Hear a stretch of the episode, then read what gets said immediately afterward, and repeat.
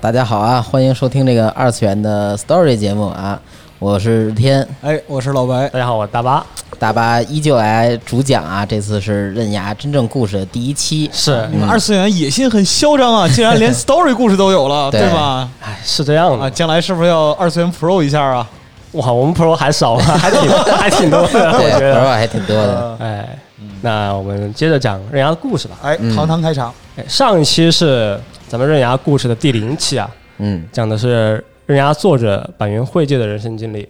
非常有经历的这么一个有故事的男人啊。嗯，那在这个正式开始第一期的故事之前呢，还是得说一下，咱们以后这个刃牙的故事啊，一期内容呢也是分个两部分嘛。然后前半部分呢是讲这个漫画里的故事，哎啊，咱们从头讲。哦，嗯，然后后半部分说什么呢？就说一说啊这一话里面的一些很值得拿出来说的地方，哦，就比如说这个武学技巧在现实中啊 有什么原型啊，嗯，这个人物呢，他有哪一些真正的武术家的影子在里面、哦啊？这样内容，嗯，啊好，反正就是两段内容构成我们以后的一期故事电台了。好，请，那这期啊，这标题和简介里面都说了嘛，我们会最后啊聊聊这个放了气的可乐，就是没有碳酸的这个可乐啊，嗯，还有馆长余地独步的人物原型。哎啊，行那我们这一期的故事就从这个连载的开头开始，是吧？哎是我们这个故事真的是从头开事始啊，啊，首先是从哪开始呢？这事啊，咱们还得从这个神心会空手道举办的一场全国空手道大会来说起。啊，这里还是简单介绍一下，这个空手道有很多的流派啊。那么这个神心会空手道呢，就属于全接触空手道这个类别的空手道啊，允许就直接是打击对手，将对手呢直接击倒在地，那才算胜利。嗯，所以这个全接式空手道啊又有实战空手道这么一个说法。那在这个刃牙的世界里啊，就神心会空手道呢，那 可真是不得了了。不仅是这个门生弟子啊很多，同时是人才辈出，在全日本就有一百万的这个门生弟子，哇，这个规模呢已经是世界上啊嗯规模最大的空手道格斗团体了。全民健身的感觉，哎，嗯，对了啊，光是在这个东京都内呀、他说这个弟子的人数啊，就已经达到了五万人。那这个人数是什么概念呢？漫画里面也跟我们简单介绍了一下，就说有的时候神心会要去找人，就当地的弟子一动员啊，甚至是要比当地的警察呢找人都要快。哦，哎，丐这么帮，丐帮那种感 觉，就是专门打听消息快，人多，姜姜维克里面那个丐帮啊，哦， 对，都可以，都可是以，是是。哎，那么有一个刃牙的笑话是这么说，就是说，在东京都内呢，你要是被别人踩了一脚啊，那你先别急着反应，你得先问一问对方啊，嗯说就问一问对方什么呢？就说，哎，你好，你是不是练这个神心会空手道的啊，啊？那您的家人或者是这个直系的亲属啊，有没有练过这个神心会空手道？然后你的朋友呢，有没有去练这个神心会空手道呢？这几个问题要跟对方先确认一下，打个啊招呼。哎，啊，如果对方都说哎不是没有，哎咱和神经卫一点关系，呃都都都都没有啊，啊，这个时候你就可以说哎朋友你就不太好意思啊，你踩我脚挪一下啊， 绕这么一大圈儿哈，啊， 对，这个神心会作为，简直就是作为黑恶势力登场了，这也是贴吧里看一个段子啊，就吧是嗯，苏联笑话嘛，生动形象啊，在刃牙世界里就是神经会啊，就是这么一个牛逼的民间格斗团体啊，嗯民间组织很牛逼。那简单介绍了一下这个神经会啊，再回到故事的开头，那就是今天的天气晴朗， 今天万里无云啊，巧了吗？不是，今天也是神经会全国空手道大会举办的日子。那会场内呢，彩旗飘飘，场内啊人声鼎沸，嗯，各地的空手道高手们呢汇聚一堂，一较高下。你这是社会主义播报方式，你那这可不是啊，嘛！这哎，啊，但这次比赛结果呢，就出乎大家意料啊。嗯，就神信会的这个黑带的高手们呢，都纷纷的是被一位少年击倒。在这个选手休息室里啊，一位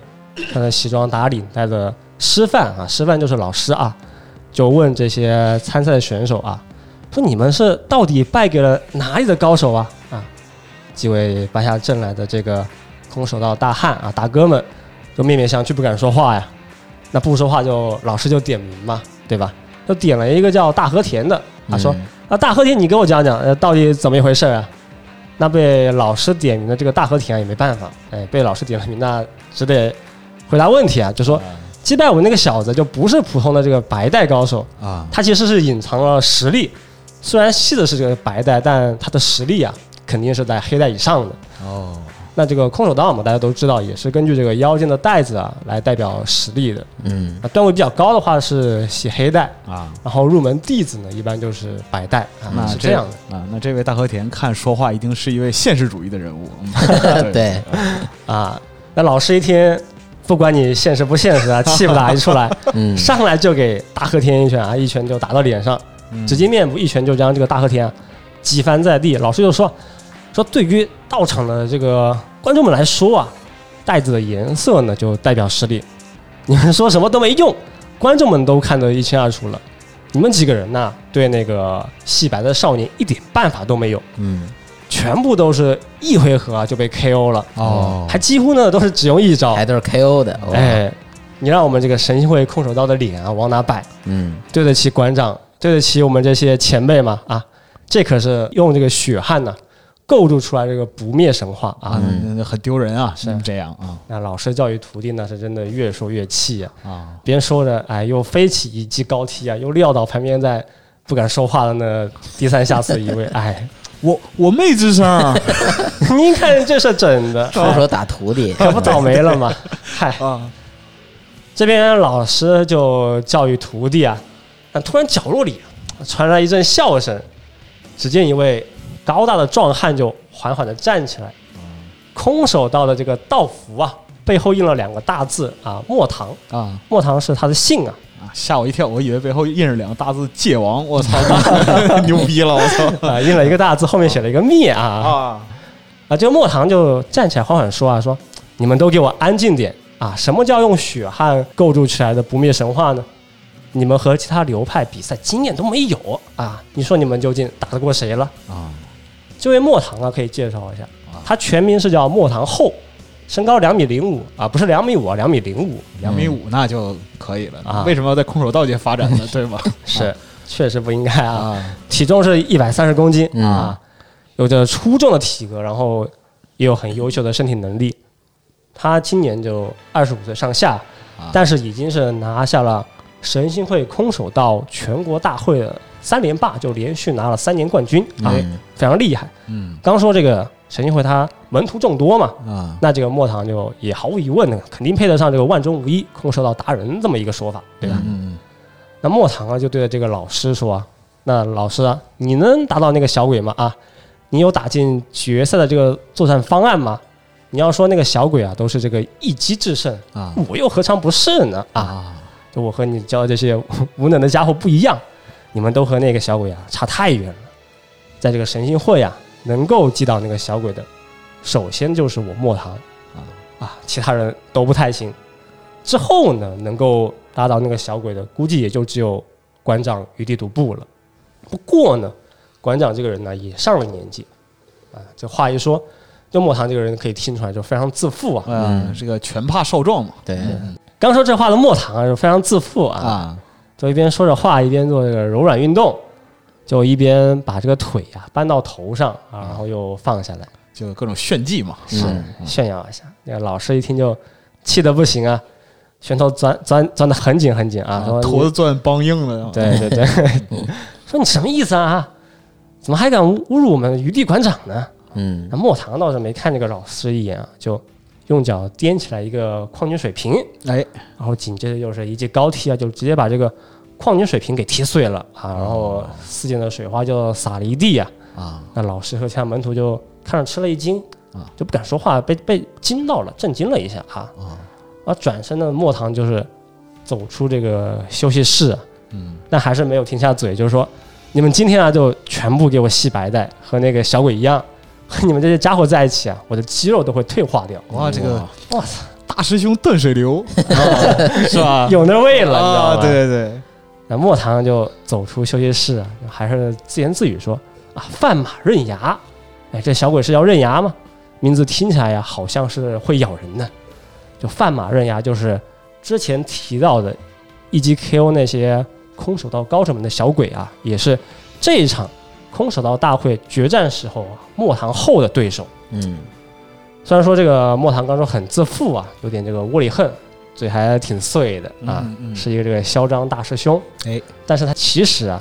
也是一点都不轻敌嘛，就玩归玩，闹归闹，咱不拿这个对手啊开玩笑。哎嗯，就出了这个休息室的门呢，立刻就问其他的门生弟子啊，说：“那现在是刃牙什么情况啊？啊，准备的怎么样啊？”就在另一边的休息室里呢，金身小伙刃牙呢，就是也是在准备，但他准备什么呢？就丝毫不紧张啊，不但是不紧张，还光着膀子就坐在地上吃个不停啊，面前摆了一个一大盆的这个杂烩粥，然后有一大串的香蕉，还有一个六块钱的大可乐啊，等于他这个准备并不是准备活动哈，啊，就是准备一堆吃是吗？的，啊，是，那边上围观的这个神性会的弟子啊，就看着就吃了一惊，就说啊，说这个刃牙在这个准决赛之后呢，就嗯一直吃个不停啊。那比赛时候那吐了，那真不得了。哎哎，那那那是啊，嗯这个时候可以介绍一下刃牙啊，啊刃牙这个时候十七岁，身高一米六七，体重七十一公斤啊，嘴巴左边的偏上方啊有一颗小黑痣，那结实的身体上啊充满这个战斗的伤疤，啊全部都是战斗过的痕迹。但是这个身高和体重，照前面这个大师兄那差了可不是一个级别，啊哎也得横跨他妈六七个 级别 对，啊那说的没错啊。啊！那刚说不是刃牙在吃东西嘛？那吃的很快啊，不一会儿面前的食物全部都被刃牙给吃完了。最后呢，他拿起这个大可乐啊，反复的摇晃，那可乐就气泡就喷涌而出，啊，就把这个可乐的气一放呢，刃牙就一口气啊喝完了这个一大瓶放了气的可乐，啊，肥肥不快乐水，没有气就不快乐了。不快乐了，对对对对啊！但是呢，这个时候边上有一个戴眼镜的大叔，哎，唐突出现，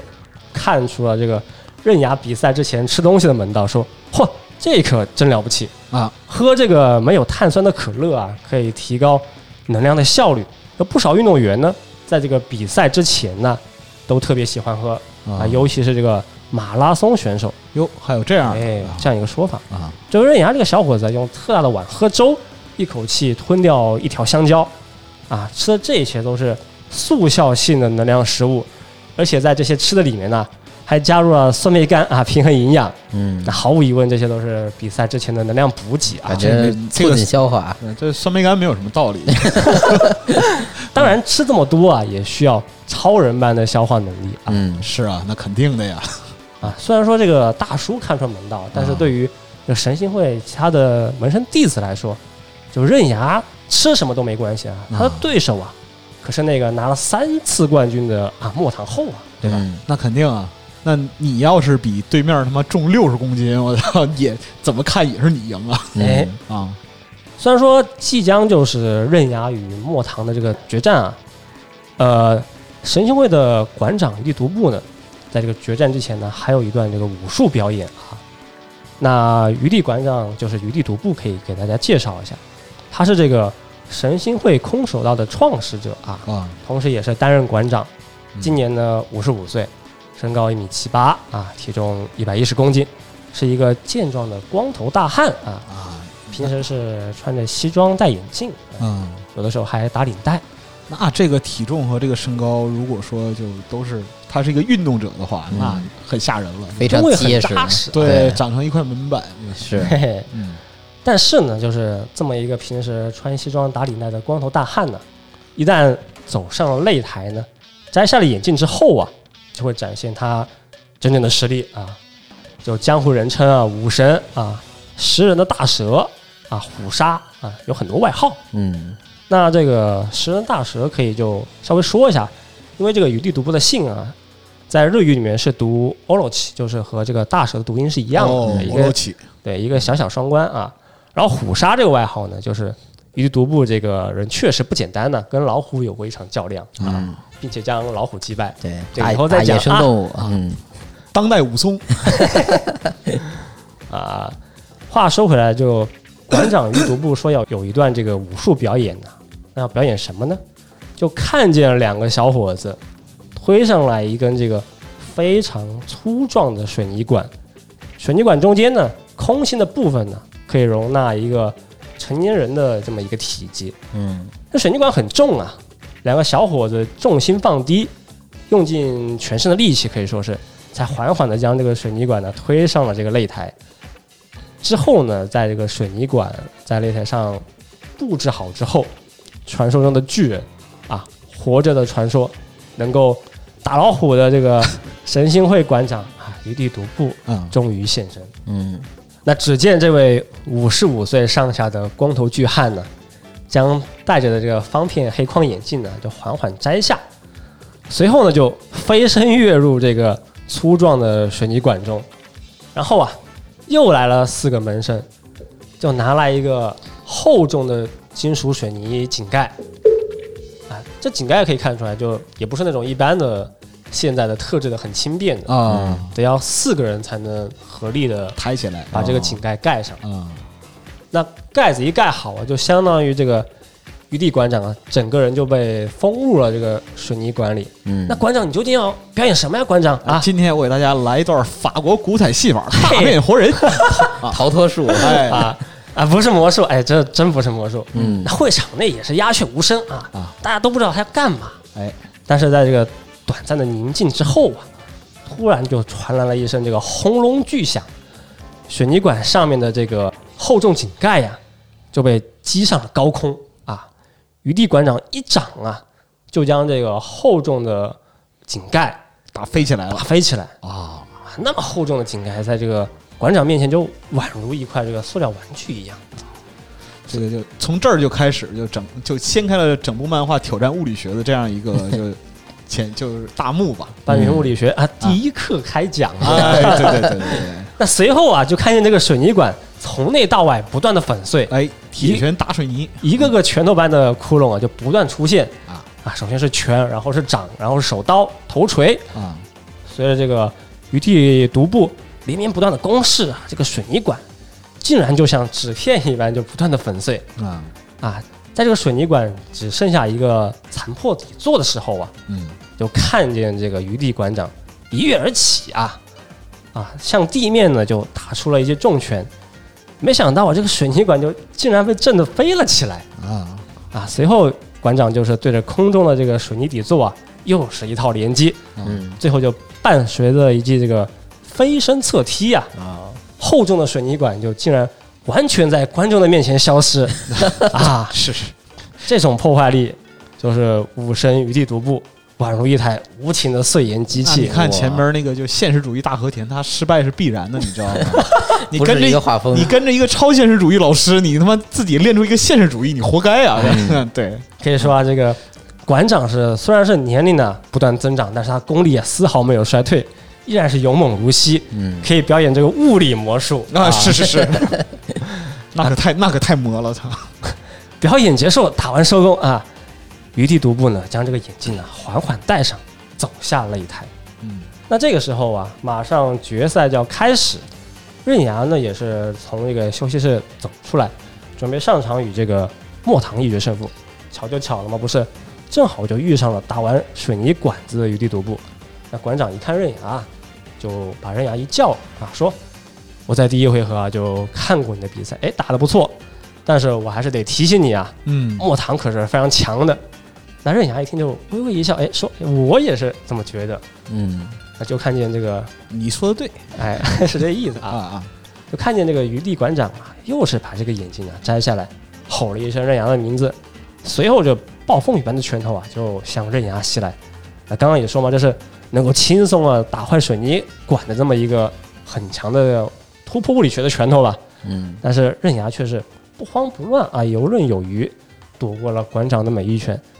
在这个拳雨中啊，甚至还亲了余地独步馆长的拳头一下，对吧？拳雨结束啊，确实是可以看出来，刃牙是个很调皮的年轻人啊嗯啊。刃牙就说啊：“嚯，好可怕的拳头啊！”啊那余地独步馆长也是放声大笑：“嚯，这一下决赛啊，可是有好戏看了。”哎嗯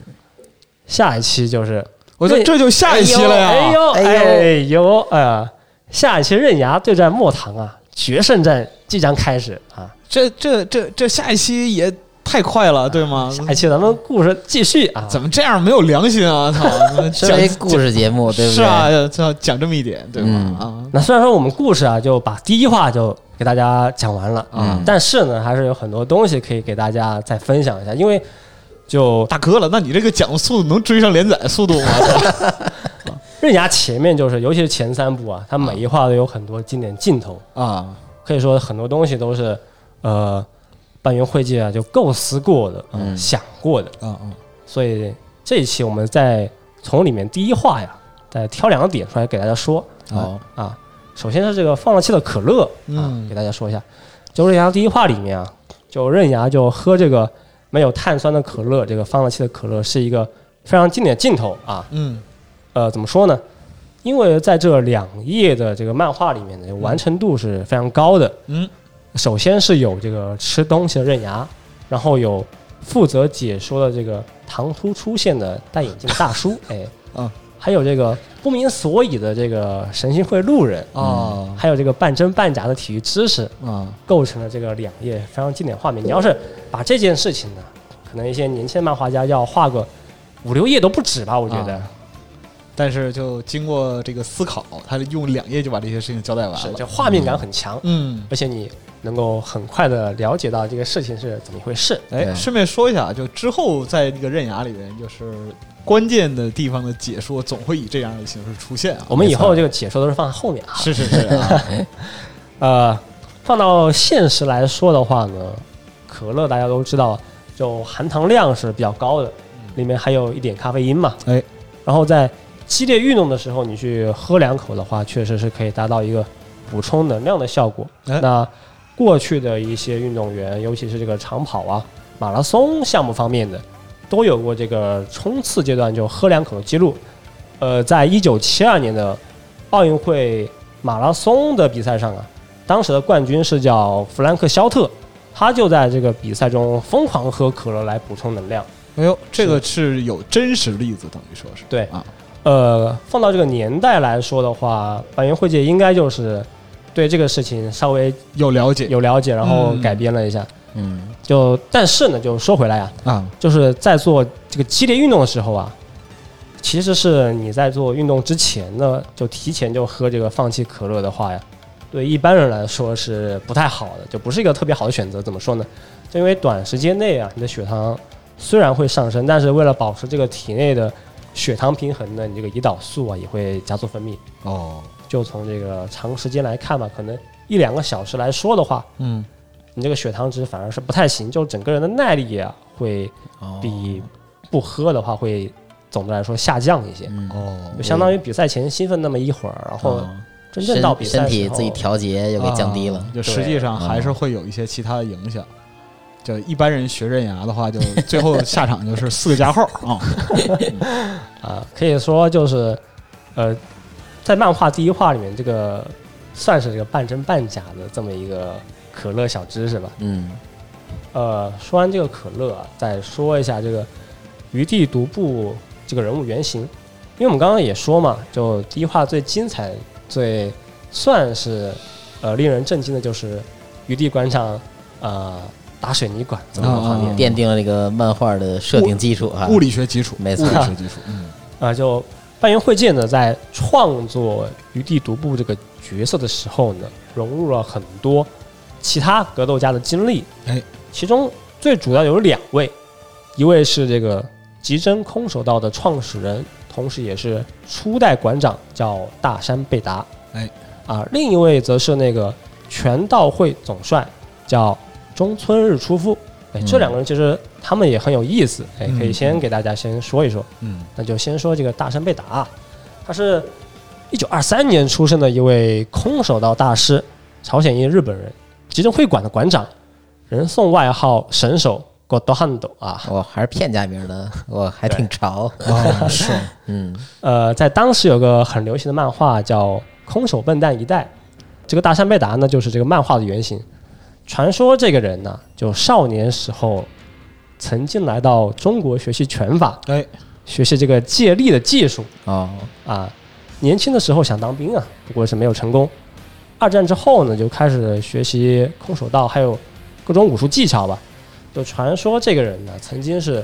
多次去山里面修行，每次一一待就是一年多啊，甚至是有传说有一回啊，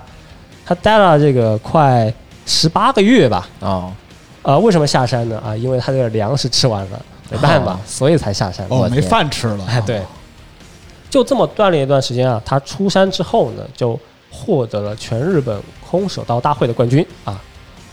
大山贝达的这个传说啊非常多啊，我们就挑几个讲。嗯，首先是他一九五二年呢去过美国的各地方去宣传他的空手道还有武学，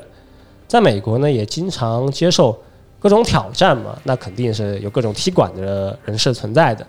其中有七场是与职业摔跤手、拳击手还有知名格斗家的较量，嗯，但是大山贝达与这些算是很厉害的格斗家较量嘛，都没有失手过啊，全部都赢了下来。那回国之后啊，大山贝达干什么呢？就开始与公牛进行交战，就是人与兽之间的啊真哦对正的决公人牛兽战争嗯啊，对，就传闻他总共与四十七头公牛呢进行了比试，嗯，全部都是全胜战绩啊。哎，有四头公牛是当场就被打死了，哇，这个 牛太惨了，就有点惨啊。嗯，其他都是被大山贝达击倒。嗯，呃，还有一些说法是说，大山贝达呢能够用手指就捏弯硬币，我然后用手刀呢斩断啤酒，会留下一个那种切口啊，切口。对，嗯，呃，他创立这个极真空手道会馆啊，是在六四年的时候。他这个极真空手道也是全接触空手道，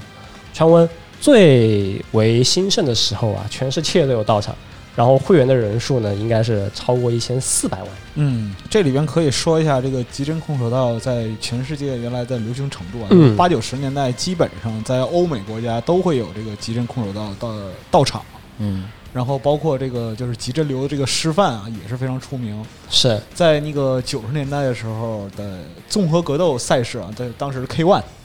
啊里面就是就极真流的选手也有很多非常出彩的，有一位就是堂堂的大汉哦，那个应该是一位法国人啊然后哦对，然后是极真流里面的就是。他在极真就是在整个门派里面，应该排名也是数得上的。然后拿手的技巧是 PT，非常的厉害。哦，对，就两千年、两千零三、零四年左右的时候，是他竞技的全盛时期。嗯，对，所以说这个门派确实是很辉煌的。人很多，也确实出过很多高手。是啊是是，嗯，那么那个余地馆长就是余地独步啊，这个人物原型呢，就是有取自这个大山贝达的这些东西，比如说他这个馆长地位，比如说他这个创立门派的经历，嗯，还有这个光头大汉的人物外形还啊有，就是跟这个野兽斗争的这个经啊历是吧？啊对，也是都是来自大山贝达。嗯，现在也能搜到那个当时大山贝达一些照片啊，就和这个余地独步确实有一些很相似的地方。嗯，呃，说完这个大山贝达呢，我们再说另外一位叫中村日出夫。嗯，他是在一九一三年出生于这个朝鲜平壤，他也有个外号叫全胜哈。然哦后、晚年时期呢，就成为了全道会的总帅。呃，他的人物经历是是怎么一回事呢？呃，是这样的，就中村日出夫这个人啊，九岁的时候就开始跟随武术家的叔父去进行训练，十四岁的时候来到日本，就读于当时的武道专门学校啊，是武术学校。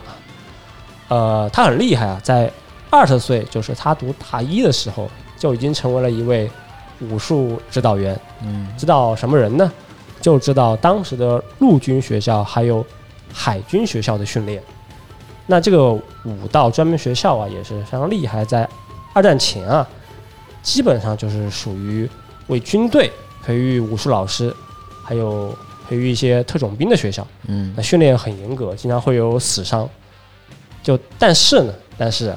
就中村日出夫就觉得学校的修行呢就完全不够。他怎么样呢？开始去尝试啊，用自己的手刀去劈砍大树的树枝。哦，我，对，经过三年的练习呢，他的手刀就基本上完成了。哎，这个有一点这个中国传统武术这个练铁砂掌的方法，他后来啊就问有人就问嘛，说你这个手刀为什么能练成功呢？有什么秘诀呢？他后来就说，其实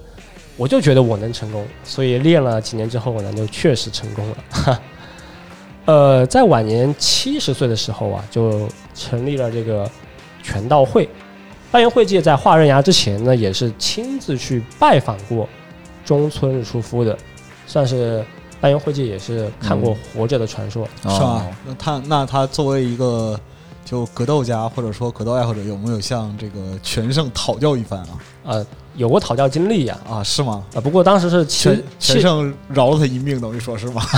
没有，当时是晚晚年的这个全胜，所以全胜只是给他亮了几招啊。哦象征性的，我们等会儿说，就半原惠介就画这个刃牙漫画的时候啊，就他无论是画画之画这个漫画之前，还是之后呢，还是在一些平时休息的时候，他都是很喜欢去拜访各种武术名家了，嗯算是在这个漫画里面融入了很多现实中他经历过的事情，啊，也取取经，相当于相当于是取经取材啊。啊，呃，我们可以说一下这个中村日出夫，他后来是门下修行是怎么一回事？他这个门下的修行呢，就以锻炼部位非常彻底而闻名。嗯怎么一回事呢？就是说，根据过去的史料有记载，在他门下修行呢，真的是非常艰苦啊，打沙袋、踢水泥管，这些都是属于日常的训练。那每天呢，就是对着这个石头般的沙袋呢，不停的击打。呃，不光是拳头啊，还有手刀，然后还有脚踢，嗯，就每天就要对着这个沙袋啊重复个几千次啊，不是几百次，是几千次。嗯，那在练的时候很容易受伤嘛。嗯，但是呢，就算是你在这个打的皮开肉绽、血肉模糊呢，甚至是能看到骨头这么一个很恐怖的状态，哦，训练也是不能停止。嗯就里面有一些传闻就说，就算是皮开肉绽，你尿血也是依然要坚持锻炼。嗯，我就拿这个盐啊，简单的杀拉菌处理之后呢，机械的去打。那那那那是杀菌吗？那这不是管腌用一下吗吗？吧，对， 脱水了，是。那经过这样的锻炼之后呢，你就慢慢的这个手刀啊就能够劈开木块，然后然后击碎这个水泥管，哦能嗯够劈开砖头。是吗？传闻就是中村日出夫门下的这个高手啊，就手刀都很强，就算是切各种木块、砖头都没有问题啊。但是呢，就是也是高手也有高手中的层层级嘛，都不一样。嗯那比如说你去切这个五厘米左右宽度啊，六十厘米左右长的这个房梁的梁木啊，有些高手呢可能就切出来的是一个这个不太平整的啊、一个平面，啊，哦，这个属于能切，但是活儿不好。对对啊炖了，嗯，可能是不平整啊，嗯可能是嗯，有这个毛刺啊，但是呢，就是中村日出夫作为这个门下的总帅，作为这个师傅啊，在他全盛的时候，这手刀能够切出来一个几乎是垂直的这么一个平面。啊，哦，他这个手刀技术很强啊，嗯，但是他老年了以后啊，呃，你你会觉得他功夫衰退啊，或者是不行什么的，嗯也不，是。嗯呃，他有一些这个九十年代的视频记录资料，啊，你可以去稍微去看一下吧。行，就他也会去给大家去展示手刀，做一些展示哦，对嗯他手刀就是当时的摄像机你是看不清楚他动作的，是吗？嗯，就感觉一就一瞬间划过去啊，啊哦这个木块就分成两半了。嗯我，但是他晚年的时候就无法切出一个非常垂直的平面了，啊，年老力衰嘛。会有一些这个不平整的地方存在，哦，但这个速度还是非常快。嗯，这里边就插一个啊，就就是就看过《圣斗士》的人，有记得就是在那个就黄金十二宫里面嗯啊，就星矢一个手刀就切掉这个就是金牛座的这个 哎呦主角，对对这对话真对，据说这个就是原型就是中村日出夫。哦，对，这这个是据说啊，没据说有一个考证，哦对，但在当时说是有这样一个隐喻。坊间传闻，啊对对对对，啊， 呃，反正如果你感兴趣的话，可以去搜一下有这个八十岁的老人手劈梁木的这么一些事 情。对，哎呦，这听这个听起来就很猎奇，嗯真的是啊这个梁木呢，对普通人来说呢，你也你也可以去试一下。啊，就当然肯定是不能别，试不用了吧，了别别试试了了吧啊。你肯定是用手劈不开的嘛啊这。算对工伤，你别说，对你别说手手劈梁木了，操，你手劈点什么都都不太行你。去放到这个楼梯上你去拿脚跺、拿 脚踩啊啊，拿这个锤锤子去敲啊，对对，嗯旁边放袋盐， 都都对对对都挺难弄断的。是是是是是，是，然后这个中村树夫不但是这个训练很严格，然后有一身这个出众的手刀功夫啊。他有一个很有趣的经历，他说，嗯在他六十一岁的时候啊，就喉咙检查出了这个喉头癌，就喉咙得了癌啊。那怎么办呢？必须得动手术嘛。啊，但是这个医生就跟他讲说，如果你动手术的话，会影响声带，对，就失声对对对对，就可能说不了话。啊，但这个中村叔夫啊，他就说，哦，那可不行啊！我作为一个老师的话，如果是不能说话的话，就指导不了我的晚辈学了。生啊对，啊所以他就拒绝了手术。哦嗯但他这还得了病呢，拒绝手术那怎么办呢？啊他想了一个方法，也不知道哪里传来的土 方法，啊是这样的：啊他把一个十厘米左右长度的针呐，啊就弯成钩状，啊！然后就把尖端烧得通红，那你妈这是想出来的办法吗？就拿这个钩子啊，嗯，就刺入这个喉头的患处我靠，啊，刺完之后就拿这个威士忌去消毒，哦 拿烈酒消毒哦。这个特太厉害了啊，这次没拿盐，是啊，那吞不能一次吞那么多盐，嗯啊对吧，这个有一点这个刮骨疗毒的意思啊是，啊，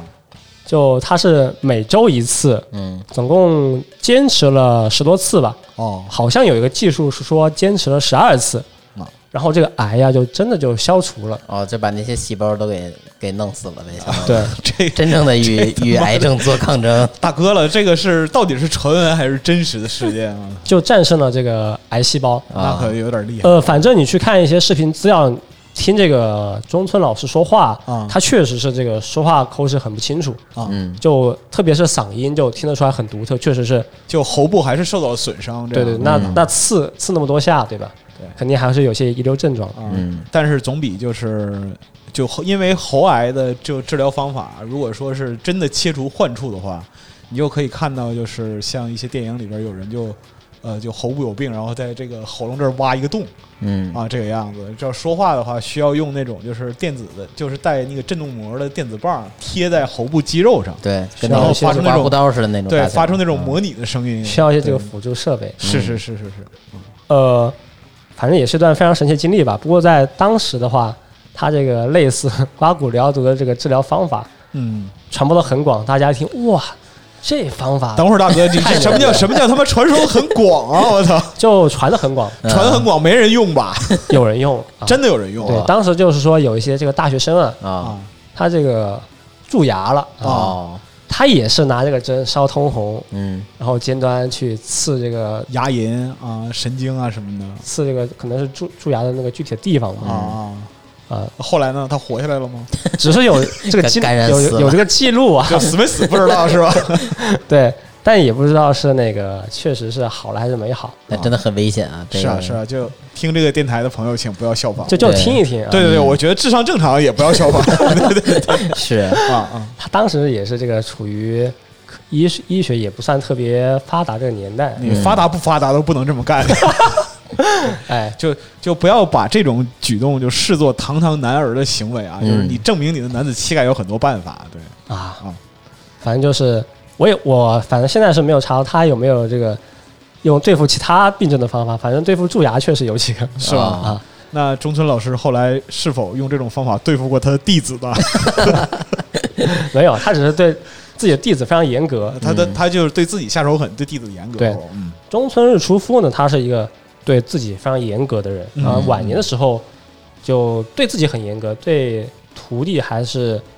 比较和蔼可亲、比较低调啊。但年轻时候对待徒弟也是比较严格的啊，啊。下下手比较狠。嗯对他这个拳道会啊，可以说一下，就是他主张这个拳道，就是这个空手道啊，其实嗯嗯嗯不应该有那么多流派，啊，就应该去追求这个真正的拳啊，真拳至上，他是哦这么一个理念。哦他晚年的时候啊，就是一般也是戴一个黑框眼镜，啊，然后穿着黑色西装，非常的斯文。对，但打领带确实很少啊。嗯呃，和余地独步前期平时的一些打扮就很像，嗯包括他就不上擂台时候的性格，还有他的言行，可以说都是取自于这个中村日出夫啊。呃就是一个谦谦君子的形象啊。但是他把眼镜摘了就打水泥滚，这 个这是这个就很可怕传说就是那个呃，百元会计啊去拜访这个中村老师，啊啊！就是亲自目睹了这个展水泥管啊，不不展这个、啊水泥管展不了啊，木梁啊， 斩梁木展梁木这个画面，啊，啊呃，这个这个百元会计就感觉整个人都被镇住了，是啊惊讶了，对，就没想到啊，现实中还有这样的人存在，啊，就就目睹活传奇这样一个感觉对，嗯啊，对，所以可不是嘛，就把这个传奇再夸大一下，是就是变是成了这个这就是第一话里面打水泥管这么一个哎画面。那这么一说的话，其实也也是有一定道理的，因为就普通人的认知范围里边，认为以人的肉体的力量去就做到切开梁木这种事儿是不可能存在的，嗯是对。但是呢，就偏偏有人能够通过锻炼把肉体的强度提升到这个级别、嗯啊， 所以说这个板垣物理学也并不是全无道理，哎对呀不对？，说的对，啊，行，咱们开练 吧。开开练还行，嗯呃，那第一话就是我们第一期的故事，啊就差不多到这儿结束了。 哎嗯，哎，那那么以后我们再讲一下后面的故事。啊是哈啊就，其实我们讲这个每期故事都会有一些这个跳跃和删减部分啊也不会就把每个细节都全部讲到。啊，嗯，对就里面有一些呃出处啊，或者说是引用的这样一个内容，可能会去就解释，或者说是把它就拆分一下。对对对啊，是这么样一个故事嗯， 行啊。然后大家如果有什么意见、啊、什么建议啊，啊，说还有什么要讲的，我们就还有再什给么大家要说一说讲的啊。对对 对但对，就就是什么热狗之类的，就玩梗就就就暂时回避吧啊。嗯就是我们就还是说漫画本身的这个事情。我们这个还是主要说漫画本身啊。对啊对对对，对就梗的话，就慢慢再说吧。 是，这也说不定嘛，谁知道呢？嗨，这是真 的。是是是是是，我们就我们我们力争做一个就严肃的二次元 story 啊。嗯啊不过这个更更新节奏啊，以咱们现在这个一期这个内容量来讲，咱们得出多少期才能把这第一部这讲完呢？嗨，这不好说。哎， 行，那我就当是替听众们问了啊。行行，好好好，没事儿。你想魔兽到现在多少期了？哎呀是对吧是啊是是嗯啊。对，行，那么咱们下期再继续。好，哎，好下期再见。行，拜拜拜。